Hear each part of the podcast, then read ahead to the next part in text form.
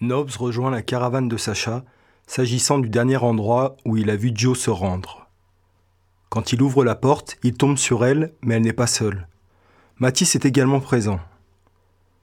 Nobs éprouve malgré lui un brin de jalousie en constatant que ces deux-là passent étrangement beaucoup de temps ensemble. Matisse semble être le genre de gars auquel les femmes ont du mal à résister. À côté, Nobs n'a aucune chance de rivaliser. Mais il n'est pas là pour ça. Trouver son fils est une tâche suffisamment ardue. S'amouracher d'une femme ne la rendra que plus compliquée.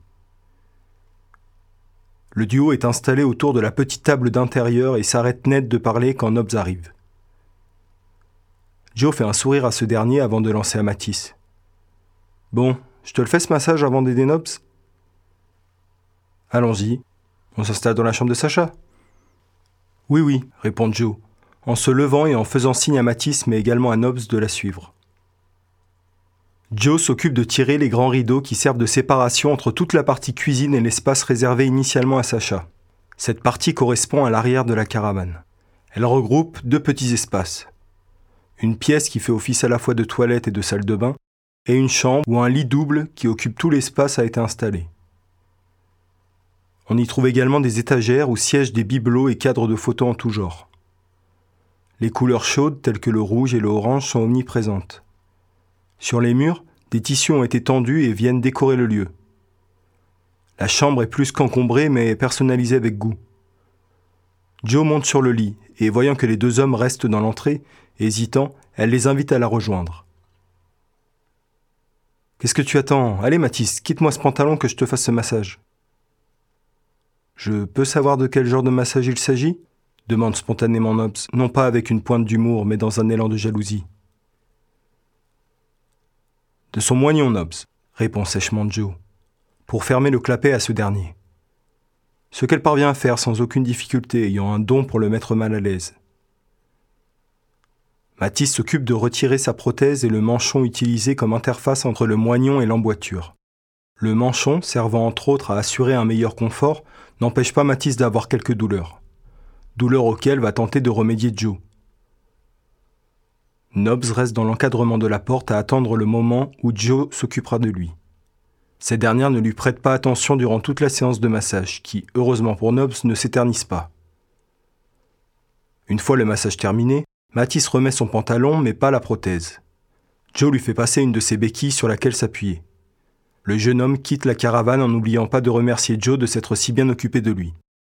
Une fois Matisse parti, Joe se tourne vers Nobs et lui fait un sourire, ainsi qu'un signe de tête comme si elle lui indiquait que sa punition était levée, qu'il pouvait quitter le coin, et dans son cas, de l'encadrement de la porte. Joe lui a surtout fait signe de la suivre jusqu'à la table de la petite cuisine, là où se trouve son ordinateur portable. Elle sort un carnet, un stylo et l'étend à Nobs, pour qu'il note toutes les informations qui pourraient faciliter la localisation de Claire. Tout en écrivant, Nobs donne les informations à voix haute pour développer. Alors, de ce que je sais, elle s'appelle Claire Minor. Nous avons été mariés pendant un an avant qu'elle ne disparaisse. Tout s'est fait à la mairie, rien à l'église, avec un témoin désigné au hasard. On voulait juste se marier, pas le faire devant tous nos proches, avec qui ni elle ni moi n'avions gardé beaucoup de contacts. Nous vivions vraiment que pour nous deux. Pas étonnant que ça ait coincé. Aucun couple ne peut se supporter indéfiniment, surtout si ni l'un ni l'autre n'a de vie à l'extérieur, d'échappatoire. Les premiers mois en tant que jeune marié se sont déroulés parfaitement, puis au bout du cinquième, on ne se supportait plus. On s'était précipité, mais aucun de nous deux ne voulait l'admettre. Entamer une procédure de divorce après si peu de temps était plus difficile à vivre que de rester ensemble. La peur du regard extérieur sur notre situation, tu vas me dire. Lance-t-il à l'égard de Joe, qui, tout en pianotant sur son ordinateur, écoute attentivement le récit de Nobbs. Ses lunettes sur le nez, elle relève régulièrement la tête pour qu'il se sente écouté, pour qu'il ne se sente pas seul à déblatérer sur cette histoire passée. Et pourtant presque personne n'était au courant de notre union. Nous avons été deux imbéciles. À cause de nos pauvres moyens, nous vivions dans un appartement miteux, mais sur Paris. Chose que les jeunes amoureux trouvent romantique, mais qui, au bout de quelques mois de vie commune, se trouve rapidement être un enfer. On se marchait dessus. C'était le flou total, qu'il s'agisse de notre futur commun ou personnel. Nous ne savions pas dans quelle direction nous allions. Droit dans le mur en réalité. Nous ignorions ce qui nous attendait. Aucun projet de vie. J'enchaînais les petits boulots minables, l'argent étant une ressource non négligeable. Nous ne sortions pas et vivions comme un vieux couple, à s'engueuler pour un rien. Si nos moyens avaient été plus élevés, peut-être que nous aurions pu voyager. Tout aurait été différent. Je dis des bêtises, se contredit tout seul Nobs. Deux personnes qui s'aiment vraiment n'en ont rien à faire d'avoir ou non beaucoup d'argent, tant qu'ils sont ensemble. Bon, je sais, c'est une vision assez idéaliste de l'amour. C'est plus compliqué en réalité. Mais dans le fond, ça doit être vrai. Peu importe, de toute manière, notre histoire était vouée à l'échec. Je le réalise bien maintenant. Dans tous les cas, couper les ponts avec nos amis n'était pas une bonne idée. Nous aurions dû savoir qu'il était important de garder un groupe d'amis individuels, ou au moins communs, chez qui on aurait pu chercher conseil. Pour nos familles, c'était plus difficile. Pourtant, savoir où se trouve la famille de Claire pourrait nous aider à la retrouver. Elle a peut-être pris contact avec eux depuis le temps. Ça m'étonnerait, répond Nobs. Puis il reprend la suite de son récit, uniquement à l'oral, ayant abandonné l'écrit. Joe a ouvert une partie douloureuse du passé de Nobs et il lui est facile de le constater. Au rythme où Nobs dévoile ses informations et dans le désordre où ses souvenirs, détaillés pour certains, et ses sentiments se trouvent. Je ne pensais jamais me marier, mais elle m'avait changé. Je ne pouvais pas supporter l'idée que quelqu'un dépende de moi, ou que je dépende d'une autre personne. J'avais déjà eu une mère, je ne pouvais pas me lier par le mariage avec une deuxième. J'avais eu suffisamment de mal à m'en défaire. Je dis ça car les défauts que je trouvais en ma mère, je les ai retrouvés chez Claire avec le temps. Ce constat m'a d'ailleurs bien sapé le moral. À la suite de cela, ma décision était prise. Je ne voulais pas d'enfant, malgré le souhait de Claire. Notre mariage étant au plus bas, je ne voyais pas comment elle pouvait envisager d'en avoir un. Quelle idée Elle pensait sûrement que ça viendrait tout arranger, alors que ça n'aurait fait que nous enfoncer. Je ne lui ferais pas d'enfant, même si je devais quitter le lit conjugal et me contraindre à l'abstinence. Abstinence car oui, je ne me voyais pas être infidèle. Non pas que je n'en ai pas eu l'envie. C'est à cause de mon père. Je n'avais pas cautionné ses travers, je ne voulais donc pas faire pareil. Même si je le savais, ma mère l'avait poussé à l'adultère, comme Claire aurait pu m'y pousser. Je ne voulais ressembler à aucun de mes deux parents. Malgré tout, mon couple semblait suivre les traces du leur. Je savais donc mieux que quiconque qu'un enfant ne pouvait pas naître dans un tel environnement. Après, je suis malgré tout devenu père, et je ne le regrette pas. Connaissant Claire, elle aurait très bien pu me piéger. Ce qu'elle a fait, c'est certain. Et d'un côté, je l'en remercie. Je n'aurais pas imaginé que Jean puisse être un tel cadeau. Claire avait peut-être raison finalement, mais sur ce point-là uniquement. C'est un beau garçon que nous avons fait tous les deux, et tout s'est bien déroulé dès lors où elle a quitté nos vies. Dès qu'elle a décidé de l'abandonner avec lâcheté, mais peut-être bon sens finalement. Enfin, jusqu'à maintenant regretter après tout ce temps et me le prendre de cette manière, qui peut faire ça franchement? Dire que j'ai été au plus mal quand elle a disparu. Si j'avais su qu'elle me ferait ce coup-là, je n'aurais pas versé une larme pour elle. Enfin, ça a été difficile les premiers mois. Ensuite, Jean est arrivé et tout a changé. Tu vas halluciner, Joe. Elle me l'a laissé sur le palier de ma porte la veille de Noël. T'y crois ça? Non mais sérieusement, ça fait 13 ans et je ne comprends toujours pas. D'ailleurs, je ne sais pas comment elle m'a retrouvé, car entre-temps j'avais déménagé. Ma grand-mère m'a laissé sa maison. Sympa d'ailleurs, elle te plairait. C'est à l'extérieur de Paris. Si Claire était restée quelques mois de plus, elle aurait été au courant de cette rentrée d'argent et ne serait peut-être pas partie les mains vides. Heureusement, j'ai obtenu le divorce. Le juge a retenu l'abandon de domicile. Nobs, excuse-moi de poser cette question, mais crois-tu que Jean puisse être l'enfant d'un autre? Je veux dire, pourrais-tu ne pas être le père biologique? Désolé, vraiment désolé, oublie, enchaîne Joe, se rendant compte de ce qu'elle vient de lui demander. Je n'y ai jamais songé, car non, Jean est mon fils, il ne peut pas en être autrement. Il y a eu une enquête autour de sa disparition? Bien entendu, sinon le divorce n'aurait pu être prononcé. J'ai été suspecté d'ailleurs, j'ai dû répondre à des questions. Apparemment, il y a eu pas mal d'affaires où les maris tuaient leurs femmes et annonçaient leur disparition pensant ainsi naïvement être innocentés. Enfin, tout ça pour dire que j'ai eu la joie d'apprendre qu'elle avait exercé le métier très prisé de stripteaseuse. Je n'ai rien contre cette profession, mais l'idée qu'elle ait eu une vie secrète me dérange beaucoup. Joe ne semble pas surprise par cette révélation. Durant sa carrière, la journaliste a dû être confrontée à tant d'histoires plus rocambolesques les unes que les autres que celle de Nobbs lui paraît sans doute des plus banales. Joe ajoute Je m'excuse encore pour mon hypothèse, mais c'est juste pour faire face à toutes les éventualités. Il peut s'agir d'une piste possible. Un père biologique qui voudrait récupérer son fils n'est pas une idée à écarter totalement. Si j'apprenais qu'elle était allée faire un enfant à un autre dans mon dos, pour ensuite l'abandonner devant ma porte, autant dire que la police aurait de quoi me suspecter cette fois, car dans le cas où je la recroiserais, elle ne resterait pas longtemps en vie. J'ai toujours dit qu'elle était trop belle, trop bien pour être avec quelqu'un comme moi. J'avais tort sur toute la ligne. C'était une belle garce, dit Nobs, sous le coup de la colère. Il n'a pas parlé de ces épisodes douloureux depuis des années. Maintenant qu'il y refait face, toute la colère et la rancœur qu'il pensait passer ne le sont pas en réalité. Tu saurais me dire le nom de l'établissement dans lequel elle travaillait? Je me souviens y être allé. Pas en tant que client, juste histoire de voir là où la femme que je pensais connaître exerçait sa profession secrète. Donc je peux te dire qu'elle bossait à Paris même, à proximité de Pigalle. Après le nom exact, c'est plus difficile. Le plus simple serait de regarder sur Internet. Si tu me montres une liste des noms des clubs installés au même endroit, je devrais reconnaître normalement. Joe se connecte donc à Internet, et même si la connexion n'est pas parfaite, ils parviennent à réunir la liste des clubs de striptease parisiens. Le nom de l'établissement saute au visage de Nobs. L'Orchidée, bien sûr Joe se charge ensuite de taper le nom du club dans la barre de recherche pour en savoir plus. Je vais regarder si elle y travaille toujours. Il doit y avoir la liste des danseuses, explique Joe. Normalement non. Quand j'y suis passé, il y a de cela pas mal d'années, les filles et le patron m'avaient confié qu'ils n'avaient pas revu Claire depuis des mois, qu'ils ne savaient pas du tout où elle pouvait se trouver. Elle aurait très bien pu leur demander de te raconter des salades pour que tu ne la retrouves pas, dit Joe, en cliquant sur un des liens qui lui est proposé. Elle fait signe à Nobs de venir s'asseoir à côté d'elle, pour qu'il puisse prendre connaissance de l'article lui aussi. Après une lecture commune et silencieuse, Joe et Nobs lèvent la tête et se regardent droit dans les yeux. Tu avais entendu parler de cet incendie? Non, je t'ai dit que je n'étais pas un habitué de l'établissement. Tu crois que Claire aurait pu faire partie des victimes? Étant portée disparue, elle aurait forcément été identifiée, répond Joe. Une fois brûlée, certains cadavres ne sont pas identifiables facilement. Mais elle ne peut pas être morte depuis tout ce temps. Je l'aurais détestée toutes ces années alors qu'en réalité elle serait morte brûlée. Ça ferait de moi quoi, un monstre? Ne sois pas bête, si tu penses qu'elle a pu prendre ton fils, c'est qu'elle doit être en vie. Je le pensais avant d'envisager sa mort, répond Nobs, quelque peu paniqué.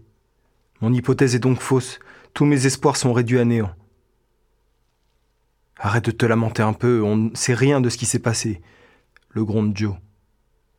Les noms des victimes ne sont pas inscrits dans l'article. Je passerai un coup de fil et on sera fixé. Maintenant, essaye de te calmer. Comme tu m'as expliqué quand tu y es allé, les gens travaillant dans l'établissement t'ont dit qu'ils n'avaient aucune idée de l'endroit où elle pouvait se trouver. Mais tu as dit, je sais ce que j'ai dit. Le coupe net Joe. Je devrais me taire des fois. Je t'ai dit qu'il serait possible que Claire leur ait demandé de te mentir pour rester caché, mais c'est probablement faux, enfin. J'ai le malheur de ne faire confiance à personne. C'est toi qui as raison. Fie-toi à ce qu'ils t'ont dit. Garde en tête qu'elle a ton fils, ça t'évitera de penser à d'autres possibilités terribles. Ça te rassurerait quand même que Jean soit avec sa mère, non? C'est sûr. Plus que s'il se trouvait avec un étranger ou encore si. N'y pense pas. Le coupe une fois de plus, Joe. Tu as raison de faire confiance aux autres, contrairement à moi. Mais tu dois aussi faire confiance à ton instinct. Suis-le. C'est alors que Sacha entre dans la caravane et met fin à leur conversation, en annonçant qu'il faut qu'ils viennent aider à ranger le petit déjeuner et le matériel restant. Ils sont sur le départ, Prochaine destination, Rennes. Nobs et Joe sortent donc donner un coup de main et se séparent, laissant juste le temps à Nobs de la remercier rapidement. Ce dernier rejoint ensuite Tonner et ses enfants qui ont des difficultés à plier leur tente. Laissez-moi faire, il suffit d'avoir la technique. Le camping, ça me connaît. On a eu plusieurs fois l'occasion de partir camper avec Jean. Chose que les tonneurs ne semblent pas maîtriser, dit-il d'un air taquin. Nobs veut rigoler et se détendre, après s'être replongé dans ses épisodes passés.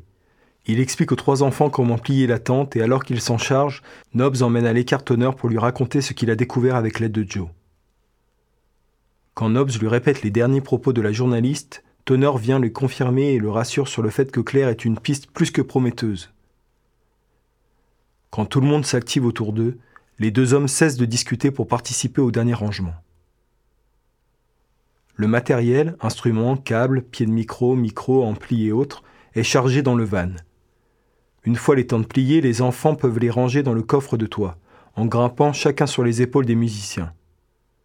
Il est l'heure de partir. Bérénice rejoint sa voiture. Les enfants souhaitent voyager à bord de la caravane. Arthur, ne voulant pas laisser Bérénice seule, se joint à elle, avant qu'un autre se propose, et plus précisément avant que Tonnerre ne le fasse. Ce dernier et Nobbs montent avec les enfants, tout comme Sacha et Matisse. Joe, quant à elle, s'installe à côté de son beau-frère Fred, avec qui elle s'entend particulièrement bien. Celui-ci s'occupera de conduire le van qui tracte la caravane. Quand ils quittent le champ, d'autres groupes ayant joué la veille sont également sur le point de partir. Les membres de Pat font un signe aux autres musiciens, ainsi qu'aux techniciens, toujours en train de démonter la scène, et qui semblent en avoir encore pour un petit moment. Sacha propose ensuite aux enfants de chacun choisir un lit. En effet, à gauche de la petite cuisine, avant le rideau conduisant à sa chambre, quatre lits superposés sont installés contre le mur. Les enfants semblent plus que ravis, ce qui enchante leur père. Ils s'installent alors tous vers la fenêtre et regardent le mont Saint-Michel disparaître peu à peu au loin. Connaissant les enfants lorsqu'ils sont en voiture, ayant été lui-même particulièrement turbulent, Mathis anticipe en décidant de proposer une activité aux plus jeunes, mais également aux plus vieux. Ils vont écrire une chanson, de quoi les occuper une partie du trajet. Déjà, il faut que vous me disiez de quoi vous voulez que ça parle, commence Mathis en sortant sa guitare, une takamine. En plus de savoir jouer du piano, Mathis maîtrise d'autres instruments, la guitare notamment. Ce serait bien que ça parle de nous et de vous, propose Ruben. Oui, de votre groupe de musique, approuve Louis. Des stars, ajoute Nona timidement, alors qu'elle est assise sur les genoux de Sacha. Oui, des stars, j'approuve l'idée de Nona, intervient Nobs. On pourrait faire le rapprochement avec les étoiles notamment. Ah, je retrouve le passionné d'astronomie, dit Honor en riant. Bon, les pipelettes, vous participez ou pas? lance Sacha avec humour aux deux hommes installés à l'écart, sur la banquette qui occupe l'espace à droite de la cuisine et qui fait office de petit salon. Tonner et Nob se rapprochent des autres pour avancer sur l'écriture du morceau. Mathis se charge de composer la musique. Du côté de Sacha, Nobs, Tonner et des trois enfants, une cohésion se fait sentir et de ce fait, tous arrivent rapidement à se mettre d'accord sur les paroles suivantes.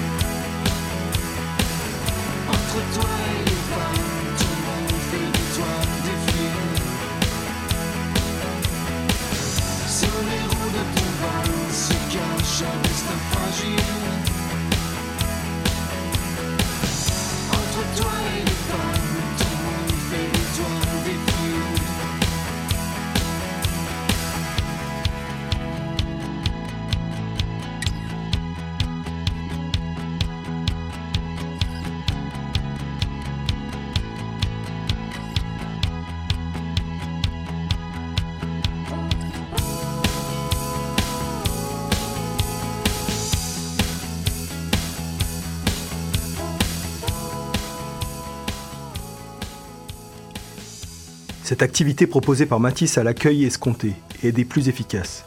Aucun des enfants de Tonnerre ne demande quand est-ce qu'ils arriveront à destination. Cette activité suffit, le trajet ne s'éternisant pas.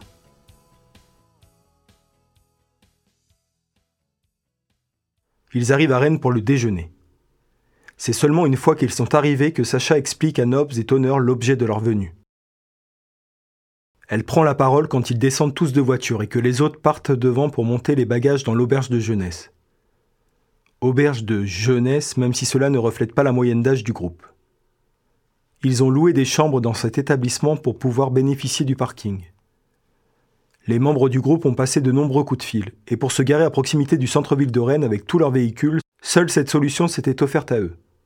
Nous sommes ici pour chercher une nouvelle chanteuse pour le groupe, commence à expliquer Sacha. Vu mon état, il va m'être difficile de continuer à monter sur scène. Étant donné qu'il nous reste quelques dates, je veux me préserver et eux aussi. Bien sûr, je compte jouer au mariage de ma sœur. Je ne compte pas laisser ma place pour cette occasion spéciale. Une raison supplémentaire de me reposer si je veux être en état pour ce jour-là. Qui se marie? demande sans réfléchir Nobs, alors qu'il cherche à attraper son chaton qui s'est faufilé sous la voiture, après avoir vu passer le chien de Joe. Joe, voyons, répond Tonner, en marquant bien le fait qu'il s'agit d'une évidence. Nobs, surpris et toujours accroupi sous la voiture, relève la tête et se cogne.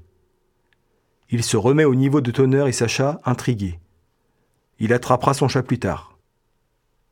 Oui, ce séjour qu'elle passe avec nous, et surtout moi, c'est pour s'éloigner de tous les préparatifs, explique Sacha. Ça a eu tendance à la stresser pas mal, en plus de son boulot. Donc elle s'est accordée ces quelques semaines de repos. Nobs ne sait quoi ajouter. Il est stupéfait d'apprendre cela. Sur le moment, il ne se rappelle pas s'il l'a vue avec une bague au doigt. Puis la réponse lui vient finalement. Non, elle n'en portait pas. Il n'ose demander pourquoi à Sacha. Joe n'est certainement pas le genre de femme à porter de bague, tout simplement. Il devra se contenter de cette explication. Sacha rejoint les autres et Nobs se baisse à nouveau pour chercher son chat. Quand il parvient à l'attraper, il voit que Tonner a déjà retrouvé Matisse, au bord de la piscine de l'auberge de jeunesse. La piscine se trouve vidée à cause de la saison. Il s'empresse de les rejoindre et est témoin de la réponse à la question que Tonner vient de poser au jeune homme. Sacha a un cancer. Son état s'est aggravé, confie Matisse en descendant les marches de la piscine creusée. On évite de trop en parler, donc si vous pouviez faire de même. On est ici pour essayer d'apporter du sang neuf au groupe, une nouvelle énergie. Ces derniers temps, c'est plutôt difficile. Fred le vit très mal. Sacha est incroyablement forte et ne laisse rien paraître. Bon, à part la fatigue, mais ça, elle ne peut rien y faire. Joe est ultra positive. Je passe pas mal de temps avec elle, mais nous n'avons toujours pas parlé de l'état dans lequel se trouve sa sœur. Elle ne doit pas vouloir y penser, à l'approche de son mariage. Tonner et Nob sont assis sur les marches de la piscine pendant que Matisse parle, tout en faisant les 100 pas dans le bassin vide. Donc tu savais qu'elle allait se marier? Intervient Nobs, ayant depuis le début pensé qu'il se passait quelque chose entre Matisse et Joe. Bien évidemment, pas toi. Qu'ont dit les médecins demande Tonner, ne permettant pas à Nobs de répondre. La dernière fois qu'on en a parlé, Fred nous a dit qu'ils étaient pessimistes. Elle est en phase terminale? Fred et Sacha ne nous l'ont pas dit clairement, mais c'est ce qu'on a supposé. J'espère que ça s'arrangera, elle peut encore s'en sortir, c'est ce qu'il faut se dire. On ne peut pas rester là à attendre qu'elle meure. Faut profiter, j'essaye de plaisanter, de détendre l'atmosphère, mais c'est souvent difficile. Du coup, accueillir une nouvelle chanteuse permettra peut-être au groupe de se relancer. Bon, venez, on va aller poser les affaires, manger et on ira s'occuper de ces auditions, en espérant qu'on passe un bon moment. Nobs se retrouve seul et choqué sur les marches de la piscine. Ordinairement, Nobs ne serait jamais allé dans une piscine, l'eau représentant sa plus grande peur. Mais ce bassin est vide, il ne craint donc rien. Malgré tout, Nobs ne se sent pas à l'aise dans cet environnement qui est si particulier pour lui, envisageant à chaque seconde que la piscine puisse se remplir. Pendant qu'il repense aux dernières révélations sur les deux sœurs, son chaton joue avec les feuilles mortes qui gisent au fond du bassin. Joe sur le point de se marier et Sacha sur le point de mourir? Chose impossible. Il n'aime pas se l'admettre, mais il s'attache aux gens terriblement vite. Surtout aujourd'hui, après toutes ces années à prendre ses distances avec le reste du monde, à ne se consacrer qu'à son fils.